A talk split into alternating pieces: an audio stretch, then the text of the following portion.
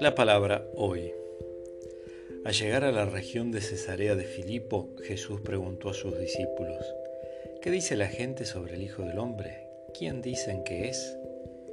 Ellos le respondieron, unos dicen que es Juan el Bautista, otros Elías, y otros Jeremías o alguno de los profetas.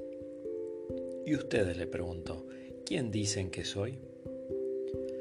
Tomando la palabra, Simón Pedro respondió, Tú eres el Mesías, el Hijo de Dios vivo.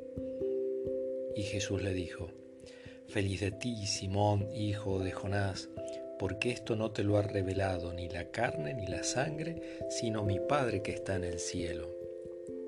Y yo te digo, tú eres Pedro, y sobre esta piedra edificaré mi iglesia, y el poder de la muerte no prevalecerá contra ella yo te daré las llaves del reino de los cielos.